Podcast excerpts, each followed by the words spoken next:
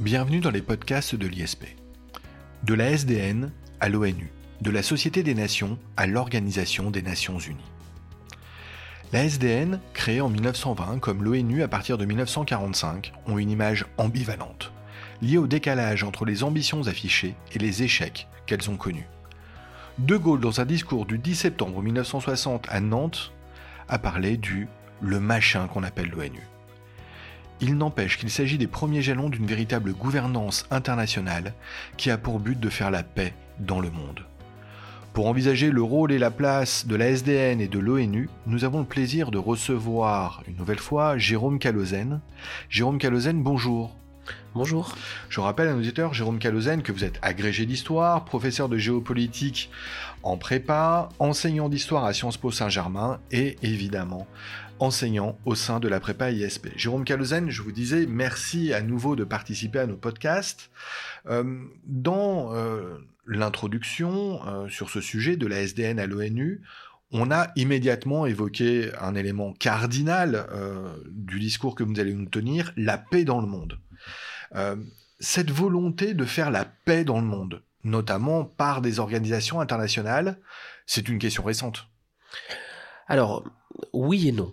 Alors c'est une question qui peut être en fait très très ancienne puisqu'on a des exemples de volonté de faire la paix dans le monde hellénique déjà sous l'Antiquité, mais si je pars de l'époque moderne et contemporaine, euh, déjà au XVIIe et au XVIIIe siècle, on a des sociétés pour la paix qui se créent à New York, à Londres, à Genève un petit peu plus récemment, en 1892, on crée à Berne le Bureau international de la paix, qui est euh, peut-être la plus ancienne organisation internationale pour la paix, qui va même recevoir le prix Nobel de la paix en 1910. Ce bureau international de la paix a influencé les politiciens, mais également le grand public dans le domaine de la recherche de la paix, en réussissant notamment à promouvoir ce qui finalement a pris la forme de la Société des Nations. On a eu également des conférences internationales de la paix à La Haye entre pardon, en 1899 et en 1907. Euh, ça va aboutir à la création de la Cour d'arbitrage internationale de La Haye.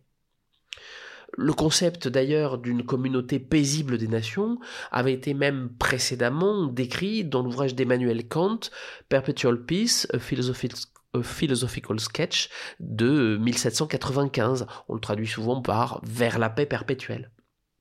Et en fait, dans cet ouvrage, Kant euh, utilise la métaphore des arbres. Il dit que les arbres poussent haut et droit quand leur proximité les met en concurrence pour chercher l'air et la lumière, alors que un seul arbre, un arbre seul, euh, s'étend rabougri dans sa solitude. Cette métaphore visait à suggérer qu'il fallait retenir de la guerre euh, retenir de la guerre le conflit qui fait que l'on peut grandir en s'opposant ou en rivalisant, mais pas la violence directe.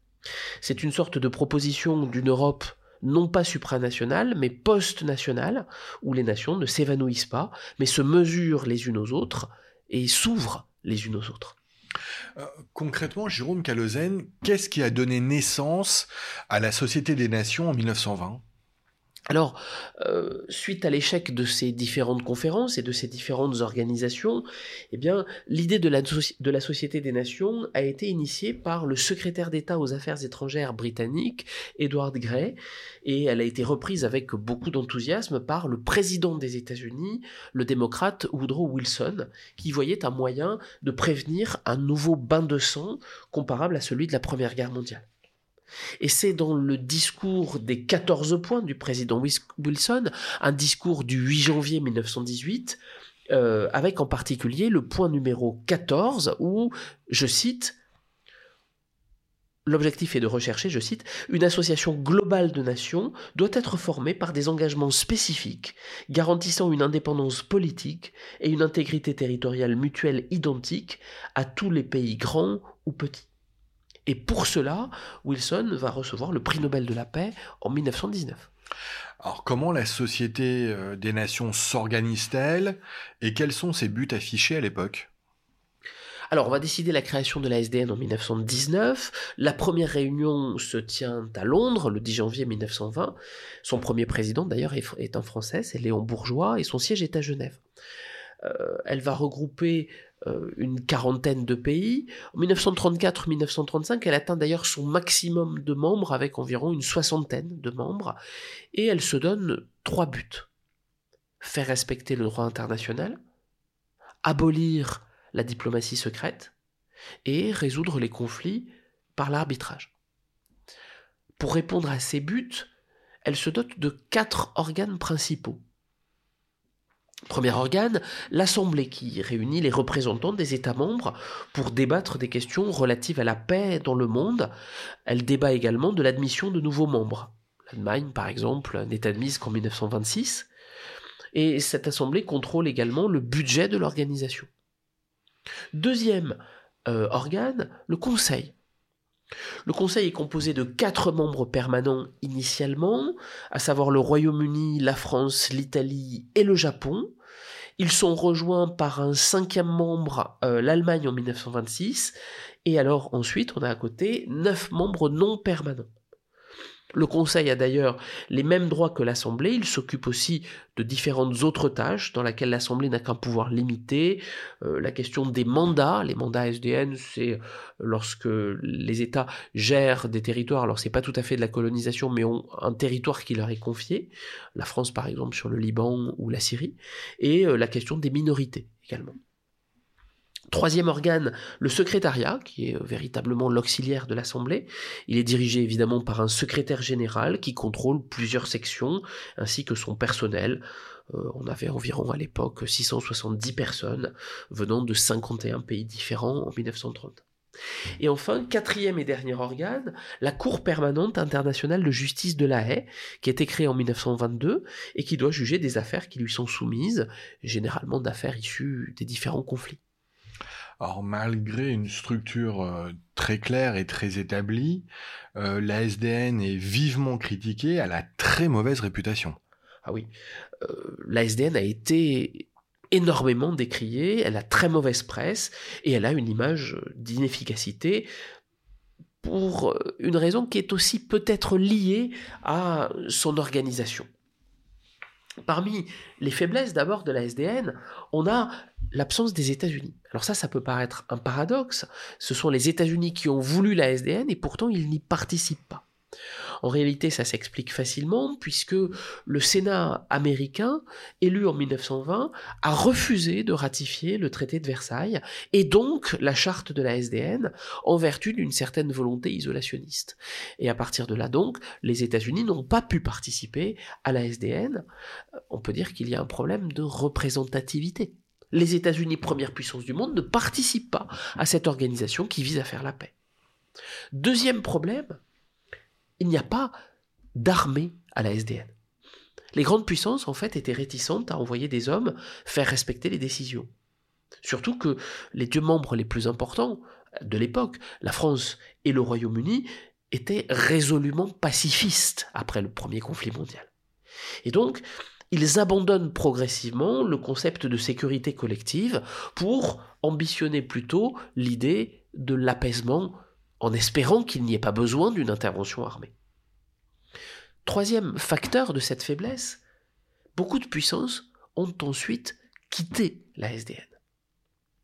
Le Japon la quitte en 1933 après que la SDN a critiqué l'annexion de la Mandchourie, l'Allemagne en 1933 pour les raisons que l'on sait, l'Italie en 1937, je pense qu'on aura l'occasion peut-être d'en reparler, l'URSS, euh, qui devient membre en 1934, en est exclu en 1939 à cause du pacte germano-soviétique et de l'agression de la Finlande. Et puis, on voit que la SDN ne regroupait pas tous les pays, loin de là. D'où une inefficacité et une absence de légitimité lors des sanctions, notamment les sanctions économiques, parce que ben, finalement, comme beaucoup de pays n'étaient pas membres de la SDN, beaucoup de pays pouvaient commercer, euh, beaucoup d'autres pays pouvaient commercer avec un pays sanctionné. Et puis peut-être une dernière raison, c'est le mode de prise de décision. Les décisions devaient être prises à l'unanimité du Conseil et à la majorité de l'Assemblée. Le risque de paralysie était si évident.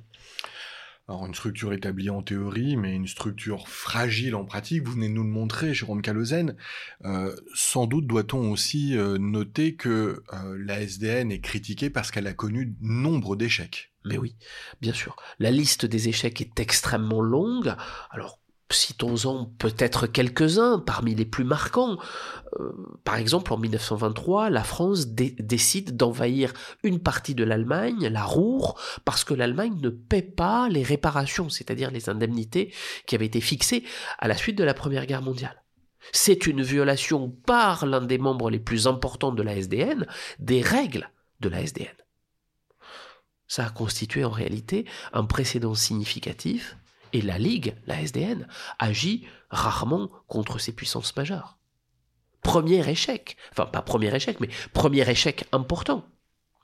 Deuxième échec, la conquête italienne de l'Abyssinie en 1935-1936, c'est-à-dire une partie de l'Éthiopie. L'invasion commence en octobre 1935, la capitale Addis Abeba est prise par les Italiens en mai 1936 qui veulent se tailler une part de l'empire colonial. Les Italiens utilisent des armes chimiques, notamment du gaz moutarde, des lance-flammes. La SDN s'est contentée de condamner l'agression italienne verbalement, d'imposer des sanctions économiques en novembre 1935, mais qui ont été en partie inefficaces. Personne ne voulait faire la guerre à l'Italie. En décembre 1935, les Anglais et les Français ont tenté une, une médiation, mais finalement, tout le monde euh, s'y est opposé et l'Italie a pu conserver l'Éthiopie. Les sanctions économiques ont été inefficaces puisque dans un podcast précédent, on a vu que la crise de 1929 avait euh, entraîné une politique de l'autarcie de l'Italie. Troisième exemple, la guerre civile espagnole. La SDN a été incapable de mettre fin à la guerre civile espagnole qui se déroule de 1936 à 1939. Quatrième et dernier exemple, peut-être, le réarmement de l'Axe et le réarmement de l'Allemagne. La SDN est impuissante face à la remilitarisation de la Rhénanie, face à l'occupation des Sudètes, cette partie de la Tchécoslovaquie, euh, en 1938, face à l'Anschluss, l'annexion de l'Autriche, en 1938, et qui étaient toutes, toutes ces actions étaient interdites par le traité de Versailles. La SDN a été dans l'incapacité de résoudre ces différents incidents, voire ces conflits. Alors, euh, n'y voyez aucun doute émis de ma part euh, au regard de ce que vous venez de dire, mais peut-être faut-il au contraire voir dans ma parole euh, naïveté et angélisme, mais ne peut-on pas trouver tout de même quelques éléments positifs à la Société des Nations? On peut on peut au moins affirmer que c'est une expérience unique et des ambitions considérables et donc louables. Oui, bien sûr, et ce n'est pas du tout euh, une opinion naïve ici. Euh, David Kennedy, professeur euh, à Harvard, a montré que la SDN a été un moment justement, comme vous le dites, unique, où les affaires internationales étaient institutionnalisées par opposition aux méthodes précédentes d'avant la Première Guerre mondiale. Et effectivement, il y a eu quelques exemples de réussite, moins connus certes, mais quelques exemples de réussite. Par exemple, la résolution du problème en Haute-Silésie, cette euh, région disputée après la Première Guerre mondiale entre l'Allemagne et la Pologne. En effet, le traité de Versailles avait demandé qu'un référendum soit organisé en Haute-Silésie pour déterminer si le territoire devait être rattaché à l'Allemagne ou à la Pologne. Alors, on a eu une répression brutale et il y avait des discriminations contre les Polonais qui ont amené dans cette région à des émeutes et à deux soulèvements en 1919 et en 1920. L'ASDN a permis d'organiser un référendum qui a donné environ 59% des voix euh, favorables au rattachement à l'Allemagne.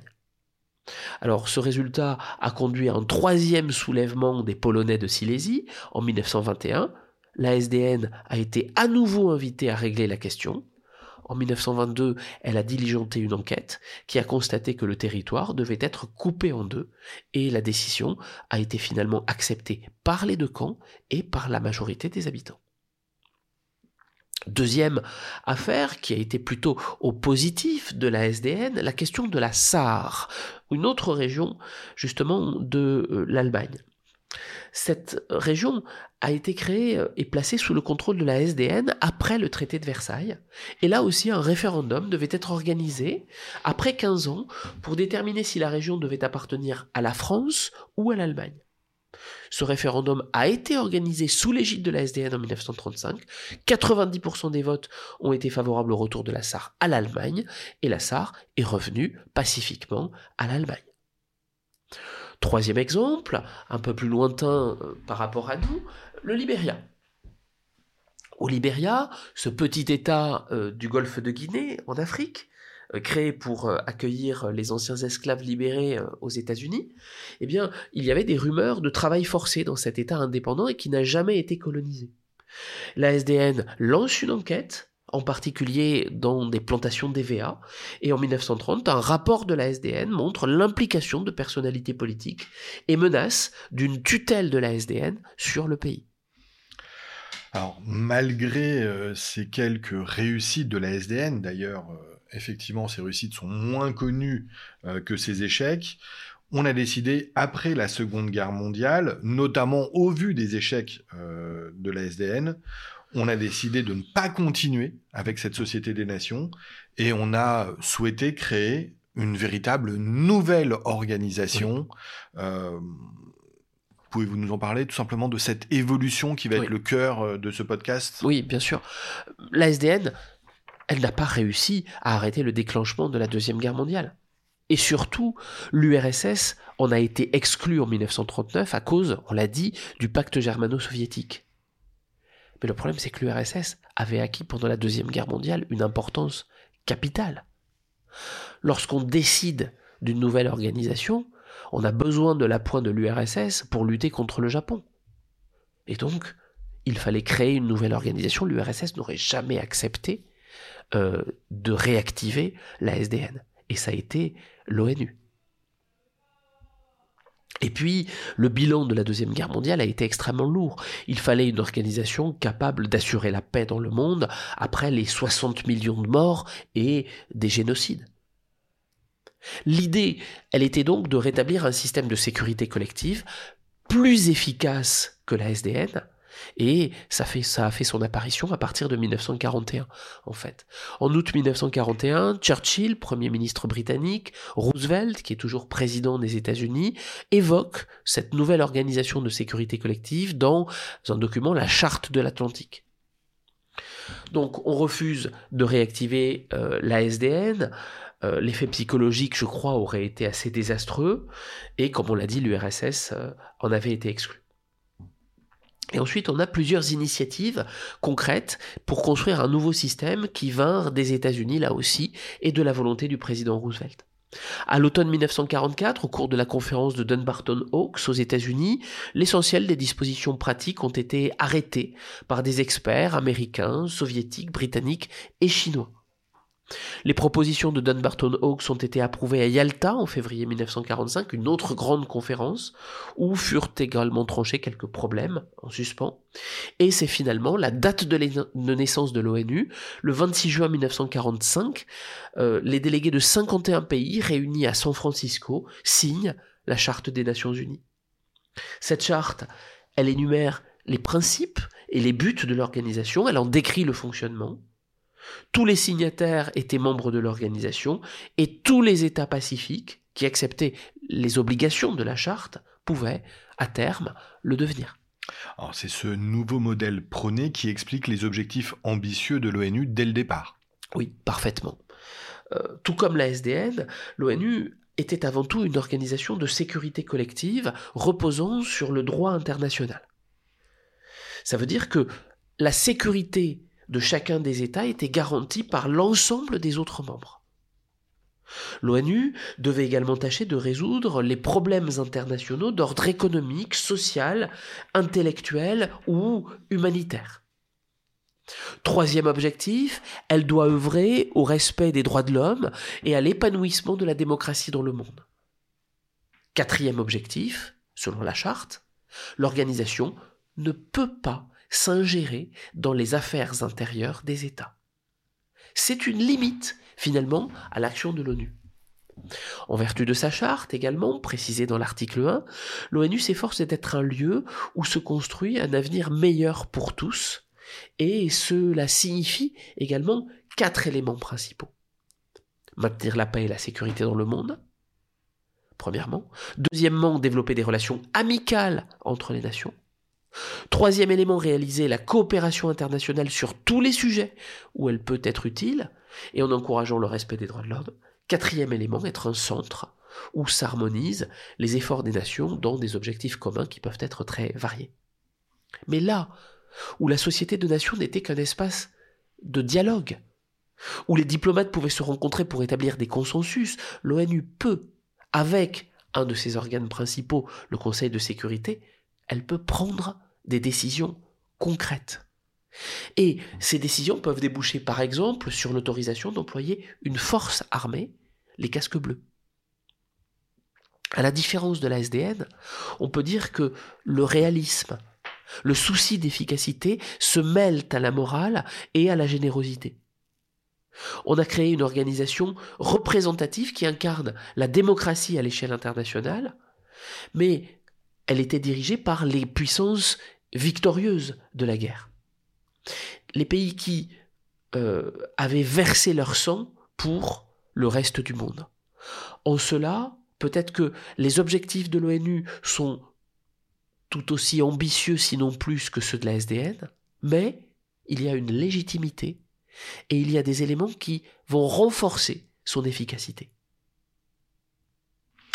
Euh, d'un point de vue euh, structurel, euh, l'ONU diffère euh, de la SDN. le Conseil de sécurité constitue l'organe le plus connu, l'organe principal de l'ONU. Oui, le Conseil de sécurité, c'est, on peut dire, le directoire de l'ONU. L'article 24 de la charte le définit de la façon suivante je cite, afin d'assurer l'action rapide et efficace de l'organisation, ses membres confèrent au Conseil de sécurité la responsabilité principale du maintien de la paix et de la sécurité internationale. Alors ce Conseil de sécurité, il se compose aujourd'hui de 15 membres, 11 en réalité jusqu'en 1966.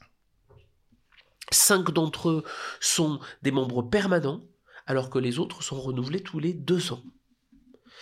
Donc les dix autres sont élus pour deux ans, euh, la résolution 1991 de l'Assemblée générale des Nations unies, votée en 1963, a fixé leur répartition de la manière suivante pour qu'on ait un équilibre entre les différents espaces de la Terre. Cinq États membres d'Afrique et d'Asie, en général trois d'Afrique et deux d'Asie, un État membre d'Europe orientale, deux États membres d'Amérique latine, deux États membres du groupe des États d'Europe occidentale et autres États.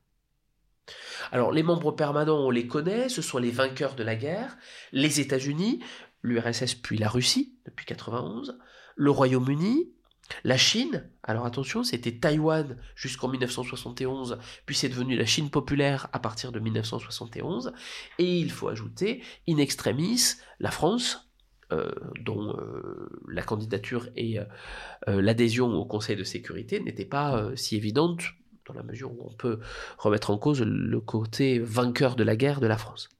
Ces membres permanents disposent par ailleurs d'un droit de veto. Ça signifie que l'opposition d'un seul d'entre eux empêche une décision du Conseil d'être adoptée.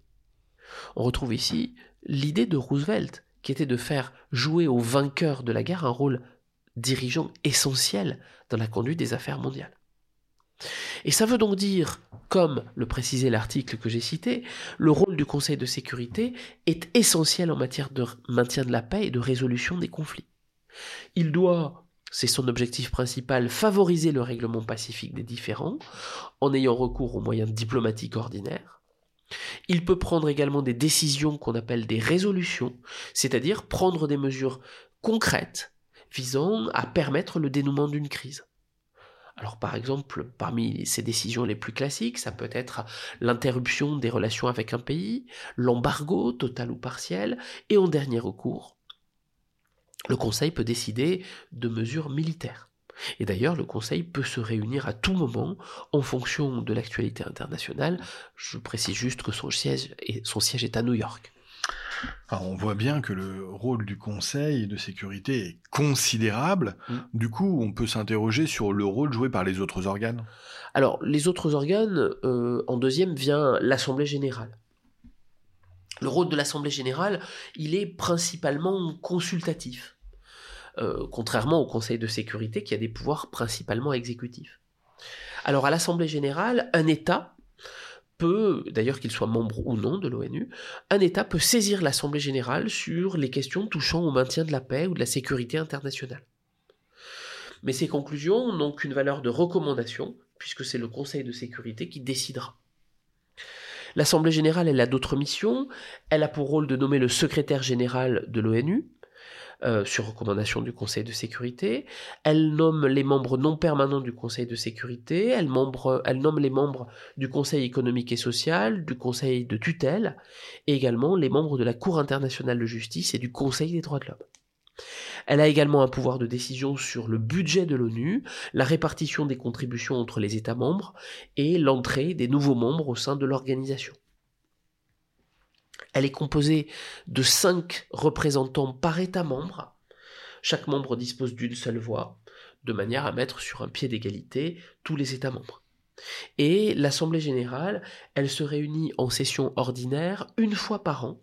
Ça commence en général le troisième mardi de septembre, et ces sessions ordinaires se terminent généralement vers la mi-décembre. Comme euh, le nombre de questions pour chaque session ordinaire est important, elles sont généralement renvoyées à des grandes commissions, qui sont au nombre de six. on en a euh, plusieurs, je ne vous les cite pas toutes, mais par exemple, on a la première commission qui traite des questions de désarmement et de sécurité internationale, la deuxième qui traite des questions euh, économiques et financières. On peut avoir à l'Assemblée générale de l'ONU des sessions extraordinaires aussi. Si une question, par exemple, ne peut pas t'attendre, euh, ne peut pas attendre le début d'une session ordinaire, eh bien l'Assemblée peut se réunir en session extraordinaire si la majorité simple des États membres ou si le Conseil de sécurité le désire.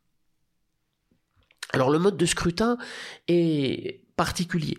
Sur les questions touchant à la paix, à la sécurité internationale ou à l'admission de nouveaux membres au budget, les décisions sont prises à la majorité des deux tiers. Pour toutes les autres décisions, c'est la majorité simple. Et puis, une question est essentielle à retenir, c'est le fait que l'Assemblée générale, elle prend euh, des résolutions qui n'ont valeur que de recommandations. Deuxième organe, après le Conseil de sécurité et l'Assemblée générale, le secrétaire général. Le secrétaire général, son rôle, il est multiple et surtout, il a augmenté avec le temps. Au départ, le secrétaire général était purement administratif réaliser des traductions, organiser des réunions, assurer euh, le bon fonctionnement de l'ONU ou de ses agences. Il se charge également de réaliser des études qui sont transmises à différents organes. Il se charge également, le secrétariat, de la communication avec les médias. Alors, le secrétariat se compose d'un personnel d'environ 250 personnes. Les langues de travail sont l'anglais et le français. Et si à l'origine il avait exclusivement un rôle de coordination entre les différents organes, eh bien les événements ont amené le secrétaire général, et de façon plus large le secrétariat général, à jouer un rôle de plus en plus politique, de plus en plus dans la négociation. Le secrétaire général est de plus en plus à l'origine d'initiatives dans ces divers domaines de compétences. Et euh, donc parmi les différents grands secrétaires généraux de l'ONU, on peut citer Javier Pérez de Cuellar, Boutros Boutros Ghali, euh, Kofi Annan, surtout Ban Ki-moon ou Antonio Guterres.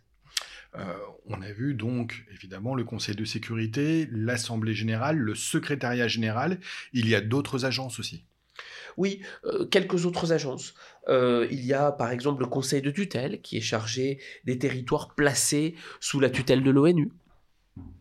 Il y a le Conseil économique et social qui examine des questions dans les domaines économiques, social, culturels, éducatifs, de santé publique, etc. Et il entretient d'ailleurs des liens assez étroits avec les ONG. Il y a également la Cour internationale de justice de la Haye, qui doit régler les différents juridiques soumis par les États, qui donne un avis sur des questions juridiques présentées par euh, des organes ou des agences internationales. Euh, et il y a enfin quelques agences spécialisées que l'on connaît tous, l'OMS, l'Organisation mondiale de la santé, l'UNESCO pour l'éducation, euh, la science et la culture, l'UNICEF pour les enfants, etc. l'ONU a connu un certain nombre de succès, on l'a dit, à l'opposé de la SDN, très efficace au départ au moins. Ah oui on peut dire que assez largement, l'ONU a été, au départ en tout cas, efficace. Euh, il y a d'abord la question du plan de partage de la Palestine. En tout cas, on, avait un problème en Palestine et euh, en 1947, l'ONU se charge de, de, cette difficile question du partage de la Palestine entre les Juifs et les Palestiniens. C'est l'ONU qui va alors elle va pas véritablement régler le problème, mais en tout cas elle va se charger de cette question. Deuxième élément, la DUDH, la Déclaration universelle des droits de l'homme. Elle a été adoptée le 10 décembre 1948 et elle est le texte de référence de l'action des Nations Unies en la matière. Elle reprend des droits naturels déjà énoncés par la DDHC, la Déclaration des droits de l'homme et du citoyen de 1789, la liberté, l'égalité, elle y ajoute des droits réels comme la santé, le travail, qui concernent de façon plus large la vie quotidienne des individus dans la société. Et en cela, elle montre qu'elle euh, prend acte des transformations qui sont survenues dans le monde depuis le XIXe siècle et la montée des préoccupations sociales. Euh, également, la DUDH s'attache aux droits des peuples à disposer d'eux-mêmes. Alors elle ne parle qu'assez peu euh, du droit des minorités. Cette déclaration est en tout cas d'inspiration très occidentale, mais elle se proclame universaliste, c'est-à-dire valable pour le monde entier. Donc on a pas mal de réussite, oui, dès le départ. En, réalité, euh, euh, lorsque l'on observe les temps suivants, euh, on voit les limites que va connaître l'ONU. on peut même parler d'échec quand on pense évidemment à l'avènement de la guerre froide. Oui. Euh, le rôle de l'ONU va être véritablement paralysé pendant la guerre froide. C'est d'abord la question du droit de veto, en fait, qui paralyse l'ONU. Et là, avec l'avènement de la guerre froide, l'idée sur laquelle reposait toute l'architecture des Nations Unies se révèle être fausse, dès 1946. L'alliance des vainqueurs de la guerre ne dure pas notamment entre les États-Unis et l'URSS, et l'ONU a été l'un des premiers théâtres d'affrontement entre Américains et Soviétiques. Entre 1946 et 2006, le veto a été utilisé à 261 reprises. Et c'est l'URSS qui l'utilise le plus. Entre 1946 et 1976, le droit de veto a été utilisé 113 fois par l'URSS contre 12 fois aux États-Unis. Alors à chaque fois, l'URSS se prononce contre l'admission de nouveaux membres, euh, et globalement, on peut dire que l'URSS et la Russie sont responsables de la moitié des vétos dans l'histoire de l'ONU. D'ailleurs, euh, Molotov, euh, le ministre des Affaires étrangères de l'URSS à la fin de la Deuxième Guerre mondiale, était surnommé Monsieur Veto, et il rejetait presque systématiquement toutes les demandes d'adhésion de nouveaux membres, puisque les États-Unis refusaient d'admettre les républiques socialistes la France et le, Royaume-Uni ont aussi utilisé leur droit de veto pour euh, éviter des interventions de l'ONU, par exemple en 1956 dans le cadre de la crise de Suez.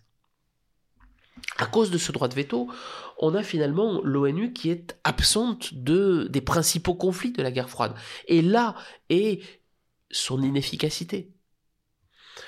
Euh, les Nations Unies ont été totalement exclues des grands conflits de la guerre froide, comme la guerre du Vietnam, comme la guerre d'Afghanistan à partir de 1979. Et puis, il y a des échecs. L'ONU, on vient de le voir, a publié un plan de partage de la Palestine en 1947. Mais elle n'a pas pu le faire respecter.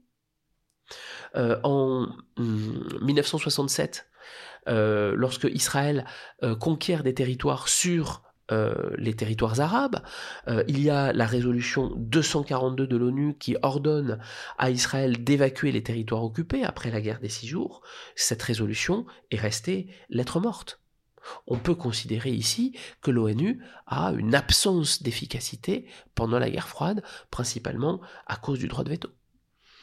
Alors, à nouveau des ambitions fortes à l'origine, quelques succès, et puis des échecs, notamment pendant toute cette période de la guerre froide.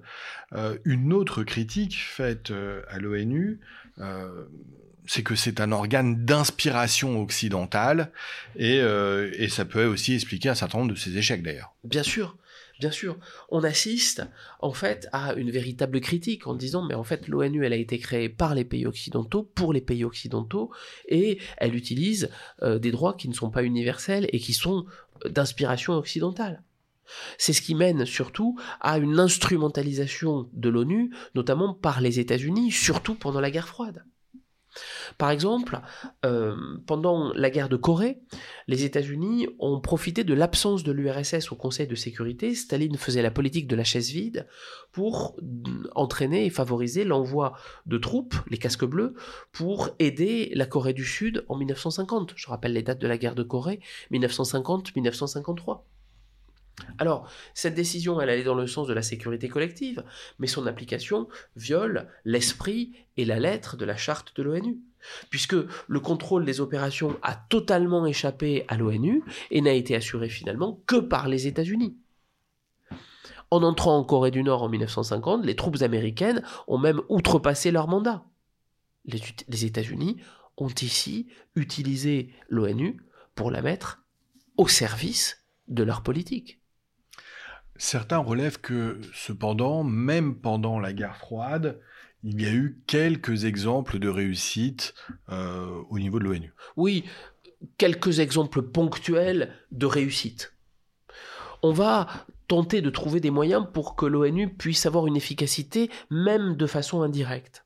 Par exemple, en 1956, à la suite de la crise de Suez, alors ok, on l'a dit tout à l'heure, il y a eu le veto de la France et du Royaume-Uni pour éviter que les casques bleus n'interviennent contre ces deux puissances à l'issue de l'affaire de Suez, mais après l'affaire de Suez, euh, où l'Égypte finalement a triomphé, eh bien l'ONU envoie une force d'interposition c'est la première fois que cette force d'interposition est déployée à la frontière entre Israël et l'Égypte.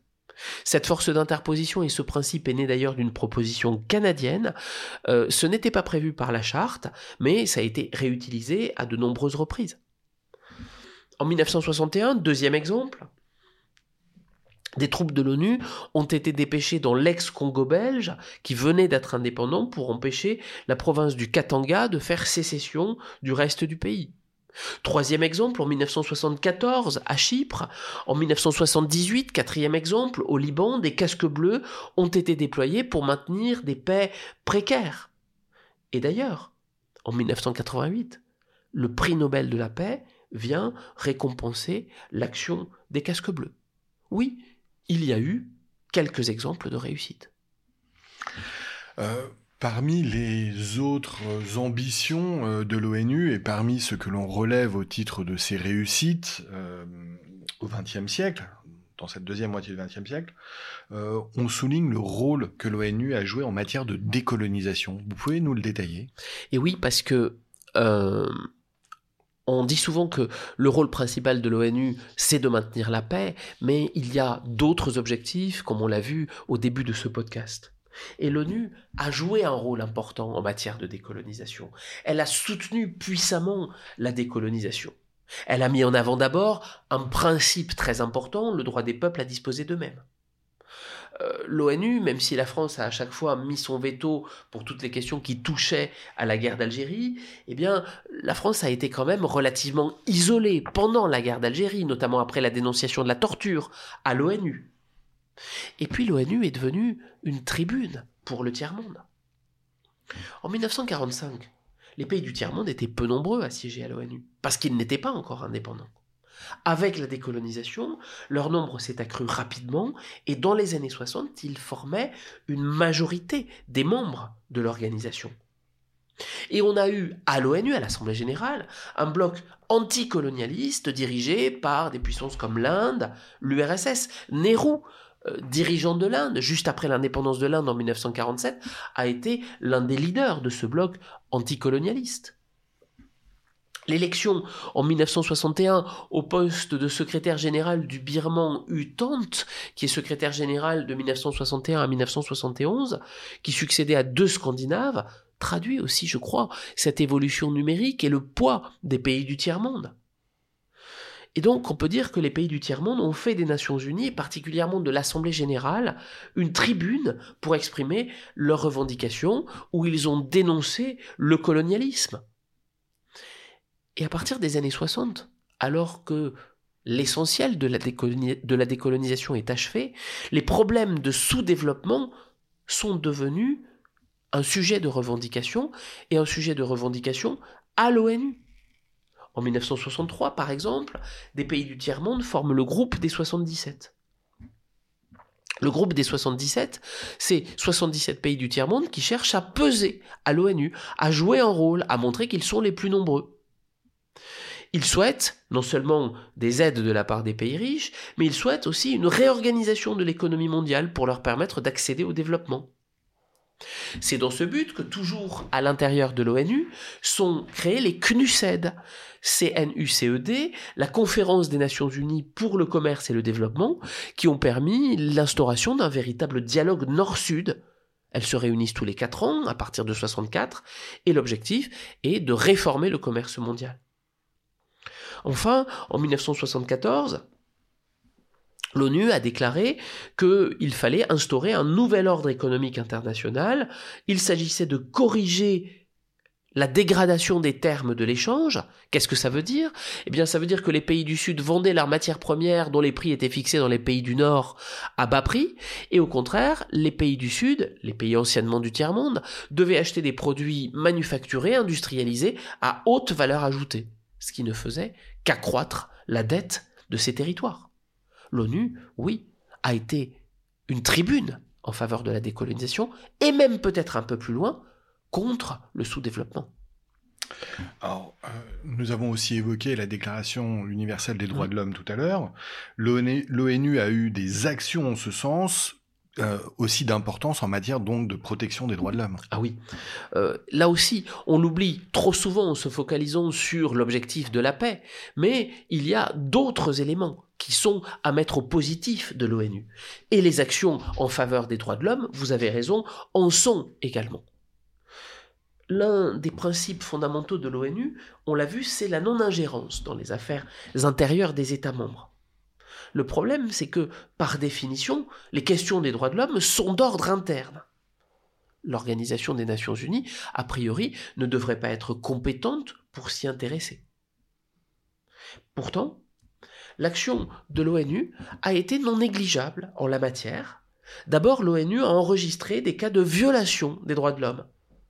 En 1957, l'ONU condamne la politique d'apartheid pratiquée par l'Afrique du Sud. L'ONU abandonne de plus en plus la défense des individus à des ONG, certes, mais elle a pu œuvrer en matière de droits de l'homme. L'ONU, elle a également essayé d'agir en faveur des droits des peuples. Par exemple, l'ONU prend en charge la question des réfugiés. Euh, c'est le rôle d'un autre organe interne à l'ONU, le HCR, le Haut Commissariat aux réfugiés. Il a d'abord été créé en 1949. Euh, on a élaboré la Convention de Genève en 1951 relative au statut des réfugiés et l'objectif était au départ de solutionner le problème des réfugiés européens post-deuxième guerre mondiale. Et d'ailleurs, le HCR, jusqu'en 67, ne fonctionne que pour les réfugiés d'Europe. Mais en 1967, on étend le territoire d'action du HCR à l'ensemble du monde. Et le HCR va jouer un rôle euh, d'accueil des réfugiés, de gestion des camps de réfugiés. Il reçoit d'ailleurs à deux reprises le prix Nobel de la paix en 54 et en 81. Bon, aujourd'hui, euh, le HCR euh, voit ses rôles de plus en plus importants avec l'augmentation des crises migratoires. Mais sur des questions de droits de l'homme également, est apparue plus récemment la question du droit d'ingérence humanitaire qui s'inscrit toujours dans cette même optique. Cette idée, elle est apparue en fait pendant la guerre du Biafra au Nigeria entre 1967 et 1970. Le Biafra était une province qui voulait faire sécession après l'indépendance du Nigeria. Ce conflit a entraîné une épouvantable famine, très couverte par les médias occidentaux. Euh, et cette situation a entraîné la création d'ONG comme Médecins sans frontières, par exemple. Euh, et à partir de là, on a théorisé l'idée selon laquelle, ok, il peut y avoir une souveraineté des États, mais que quand il y a des questions humanitaires très très graves, eh bien on a peut-être le droit d'outrepasser la souveraineté des États. Et c'est ce qui a justifié le fait que euh, l'ONU, par l'intermédiaire de différents organes ou de différentes agences également, a pu apporter de l'aide aux Kurdes euh, discriminés euh, et victimes d'exactions au nord de l'Irak sous Saddam Hussein, c'est ce qui a pu aussi expliquer l'intervention des troupes de l'ONU en Somalie, parce que la question des droits de l'homme était remise en cause. Donc par exemple, en mars 1991, devant le fiasco euh, au Koweït, l'Irak est affaibli et les Kurdes en profitent pour se révolter, réclamant un État indépendant. En 91, l'armée irakienne se retourne contre eux, ils fuient en Turquie et en Iran. Et à partir de mai 91, l'ONU va protéger les Kurdes qui peuvent revenir au nord de l'Irak. Donc, euh, des ambitions très fortes euh, lors de sa création, quelques succès notables, un bilan plus mitigé pendant la guerre froide. Euh, à la fin de cette guerre froide, les choses ont changé. on a désormais l'impression que l'ONU peut enfin jouer un rôle. Oui, oui. Euh, les années 1990 euh, sont des années véritablement de rupture pour euh, l'ONU. L'ONU apparaît comme un acteur majeur du règlement de plusieurs crises qu'elle n'avait pas pu régler pendant la guerre froide. C'est le cas, par exemple, de l'indépendance en Namibie, qui est obtenue en 1990. La Namibie, en fait, qu'on appelait le sud-ouest africain, avait été confiée à l'Afrique du Sud en mandat SDN. Et euh, il y avait eu des organisations nationalistes qui avaient souhaité, comme le SWAPO, par exemple, le Southwest Africa People's Organization, euh, qui était une organisation nationaliste qui réclamait l'indépendance de euh, la Namibie, de l'Afrique du Sud, qui ne souhaitait pas rendre ce territoire. Eh bien, avec la fin de la guerre froide, l'ONU euh, a favorisé cette indépendance. Par exemple, en 1978, le Conseil de sécurité de l'ONU adopte la résolution 435 qui prévoit le début d'un processus d'indépendance en Namibie. Et finalement, cette indépendance est obtenue en 1990. On dit souvent que c'est la dernière colonie d'Afrique à avoir été libérée. Euh, L'ONU joue un rôle également dans la reconstruction du Cambodge à partir de 1991. La reconstruction du Cambodge qui fait suite au, génocide des Khmers rouges, au génocide par les Khmers rouges euh, entre 1975 et, 1980, et 1979 et à l'occupation ensuite du Cambodge par le Vietnam l'ONU participe à la reconstruction du Cambodge. Mais je crois que le véritable symbole, s'il en est un, de réussite de l'ONU dans les années 90 à la suite de la fin de la guerre froide, c'est la libération du Koweït en 1991. On connaît tous l'histoire, mais je me permets d'y revenir un petit peu. Euh, à la suite de la guerre Iran-Irak entre 1980 et 1988, on n'a pas de vainqueur. L'Iran et l'Irak sont totalement affaiblis. Ils se sont détruits leurs champs de pétrole. Et en 1988, donc l'Irak est exsangue. En 1990, euh, Saddam Hussein, dictateur de l'Irak, décide d'envahir le Koweït, prétextant des querelles de frontières et une historicité qui mm, tendait à montrer, selon lui, que le Koweït avait toujours fait partie du territoire irakien. Euh, et l'Irak prend possession du Koweït, estimant que la communauté internationale ne va pas intervenir. Et là, en réalité, l'ONU intervient, elle épuise d'abord tous les moyens diplomatiques, et ensuite, à partir de 1991, on a la mise en place d'une force internationale, pilotée par les États-Unis, mais sous l'égide de l'ONU, c'est l'opération Tempête du désert, qui est l'exemple typique d'une opération de sécurité collective, puisqu'on a un État membre de l'ONU, le Koweït, qui est attaqué par un autre, tous les autres membres volent à son secours et le Koweït a été rapidement libéré en quelques semaines. On aurait pu croire alors, euh, Jérôme Calozène, effectivement, que euh, les Nations Unies allaient jouer un rôle euh, essentiel pour l'avenir, pour le maintien de la paix, que, eh bien, désormais, on va dire que l'ONU allait être sur les rails pour jouer véritablement son rôle initial. Et pourtant, et pourtant, quelques mois après, quelques temps après, euh, de nouvelles difficultés se font jour, ce qui montre encore une fois que euh, eh bien, la vie de l'ONU n'est pas un long fleuve tranquille. Oui, en effet. Euh, le président Bush de l'époque, Bush le père, avait pour ambition de, de mettre en place un nouvel ordre mondial fondé sur le respect du droit international. Et pourtant, force est de constater qu'il y a des échecs. L'ONU, en fait, dès les années 90, a aussi connu de nombreux échecs, mais peut-être aussi parce qu'elle a été énormément sollicitée. Prenons l'exemple de la Somalie. La Somalie, comme actuellement encore, la Somalie est un pays qui a été très tôt ravagé par la guerre civile, des menaces de famine. Et l'ONU va lancer une opération humanitaire à partir de 1992, l'ONUSOM. Euh, et les casques bleus donc sont euh, dépêchés sur place.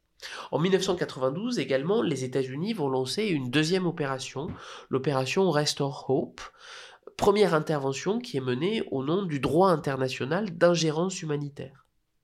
Et cette opération a été un véritable fiasco. À partir de 1993, on a 19 soldats américains qui vont mourir, on a un casque bleu malaisien et près d'un millier de Somaliens qui vont mourir le président Bill Clinton décide de retirer ses troupes et on voit que cette intervention de l'ONU, bah, finalement, elle n'a pas fonctionné, elle n'a pas atteint ses buts. Deuxième exemple, la guerre en ex-Yougoslavie, notamment entre 1992 et 1995. Qui est intervenu en réalité dans cette guerre? Les États-Unis et l'OTAN. Mais l'ONU n'a pas véritablement eu maille à partir dans ce conflit.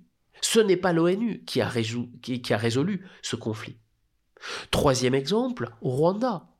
En 1994, euh, on a un génocide des Tutsis par les Hutus, 800 000 morts entre avril et juillet 1994.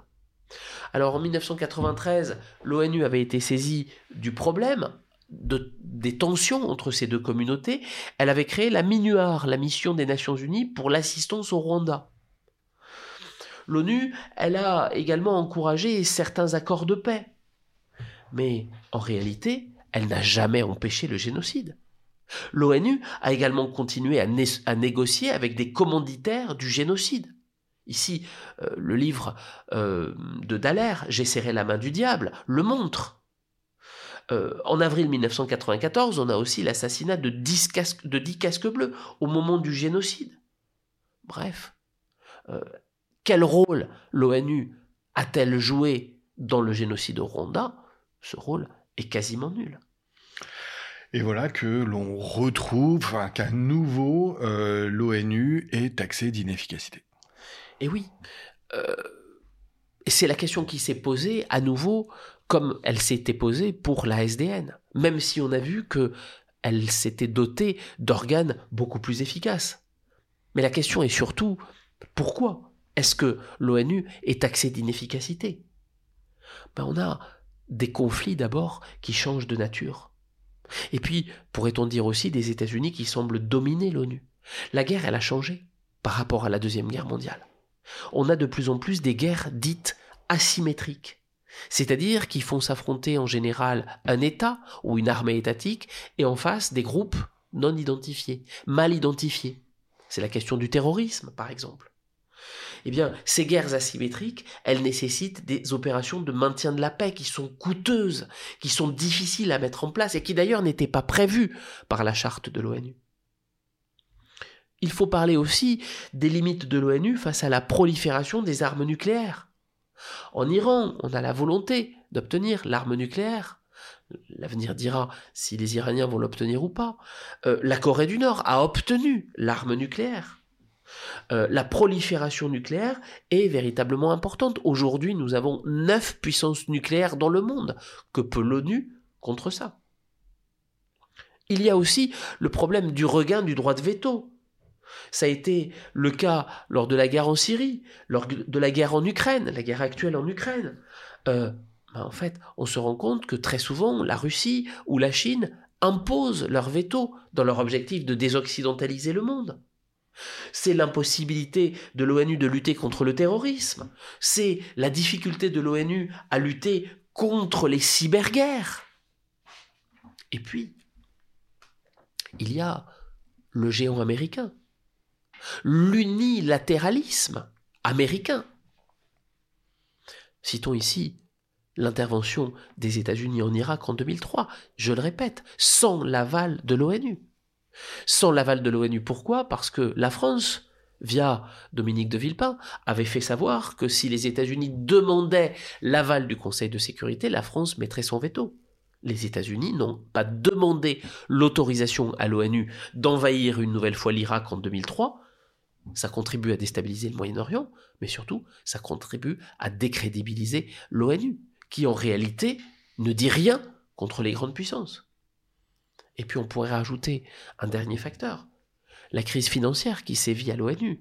Depuis plusieurs années, les Nations Unies connaissent des problèmes financiers, euh, certains États ne paient pas leurs cotisations, et donc on voit, alors que les opérations de maintien de la paix coûtent de plus en plus cher, eh bien euh, c'est difficile pour l'ONU. D'autant plus qu'elle diversifie ses missions et qu'elle tend à s'occuper euh, d'autres questions comme le développement durable, l'urbanisation et mille autres questions internationales comme la santé.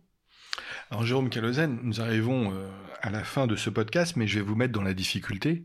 Euh, au regard euh, de toute cette évolution de la SDN, la création de l'ONU, ses réussites, ses nombreux échecs, sa parfois paralysie face aux événements, est-ce qu'il ne faudrait pas réformer l'ONU euh, Quelle solution pourrait-on apporter à la situation?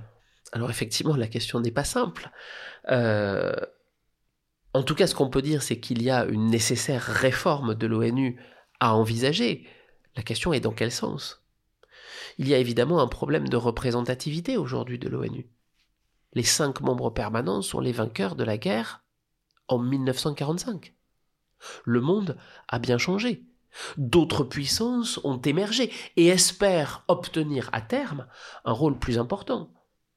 Le Japon, l'Allemagne, le Brésil, l'Afrique du Sud, le Nigeria, l'Inde frappent à la porte du Conseil de sécurité de l'ONU. Alors Kofi Annan, ancien secrétaire général, avait voulu une réforme de l'ONU. Euh, la question, c'est que elle n'a pas pu se mettre en place. Alors que faut-il faire? Est-ce qu'il faut admettre de nouveaux membres permanents au Conseil de sécurité? Mais si nous admettons de nouveaux membres permanents au Conseil de sécurité, est-ce qu'il faut aussi leur donner le droit de veto? Si on leur donne le droit de veto, et si on multiplie le nombre de membres avec le droit de veto, le risque de paralysie est encore plus important. Si on n'augmente pas le nombre de membres, c'est le problème de la représentativité. Alors on pourrait augmenter le nombre de membres permanents sans droit de veto. Ce serait créer des membres permanents de seconde zone. On pourrait aussi envisager le fait que les actuels membres permanents renoncent à leur droit de veto. Croyez-vous sincèrement que les États-Unis, que la Russie, que la Chine, et y compris la France ou le Royaume-Uni, vont refuser à ce pouvoir extrêmement important? Donc oui, la réforme est nécessaire, mais la question qui se pose, c'est véritablement quelle réforme et de quelle réforme on veut parler? Aujourd'hui, cette réforme, elle est nécessaire, elle semble véritablement difficile à mettre en place. Alors, est-ce que, en l'absence de réforme, euh, l'avenir de l'ONU euh, semble compromis? Alors, je ne crois pas que l'avenir de l'ONU soit compromis. Le problème, c'est aussi peut-être la multiplication des instances de la gouvernance internationale. La gouvernance internationale, ce n'est pas que l'ONU. La gouvernance internationale, c'est aussi une gouvernance internationale économique. avec le FMI, le Fonds monétaire international, avec la Banque mondiale, avec l'OMC, l'Organisation mondiale du commerce. La gouvernance internationale, c'est également d'autres organes qui tendent à remplacer l'ONU, ou en tout cas à faire œuvre de l'ONU. Le G7, le G8, alors G8 un peu moins aujourd'hui, mais le G20.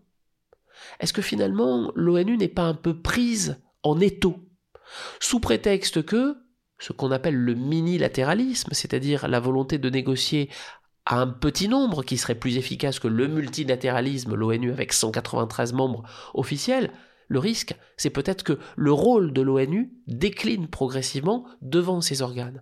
Et ensuite et enfin, c'est que le rôle de l'ONU, le rôle politique de l'ONU, diplomatique de l'ONU, cède la place à des intérêts qui sont aujourd'hui de plus en plus économiques et financiers, et donc cède la place à des organes de la gouvernance internationale, mais de la gouvernance internationale économique, et que ce soit finalement beaucoup plus le FMI ou l'OMC, dans une moindre mesure la Banque mondiale, qui fasse régner un certain ordre économique international. Jérôme Calezen, merci, merci pour euh, ces enseignements riches et passionnants. Euh, une nouvelle fois, euh, j'y ai pris beaucoup de plaisir, j'ai appris énormément de choses et j'espère que c'est également le cas de nos auditeurs. j'ai l'impression et j'ai le sentiment, grâce à vous, de mieux comprendre eh bien, à la fois la société du XXe siècle et même celle d'aujourd'hui. Ça fait évidemment écho à une certaine actualité et je vous en remercie. Merci encore de m'avoir invité. Au revoir à tous. Au revoir.